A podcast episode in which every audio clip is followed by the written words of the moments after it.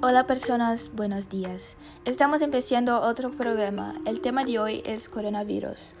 Los secretarios de Relaciones Exteriores de Reino Unido y México, Dominique Raab y Marcelo Ebrard, organizaron el semanario virtual Acelerar el acceso de las vacunas COVID-19 en la América Latina y el Caribe, junto con encargados de formular políticas públicas y científicos de los países de la región, incluyendo la Argentina. El Reino Unido está desempeñando un papel importante a la respuesta a la pandemia, fortaleciendo la colaboración global y comprometiendo recursos en acceso global a una potencial vacuna.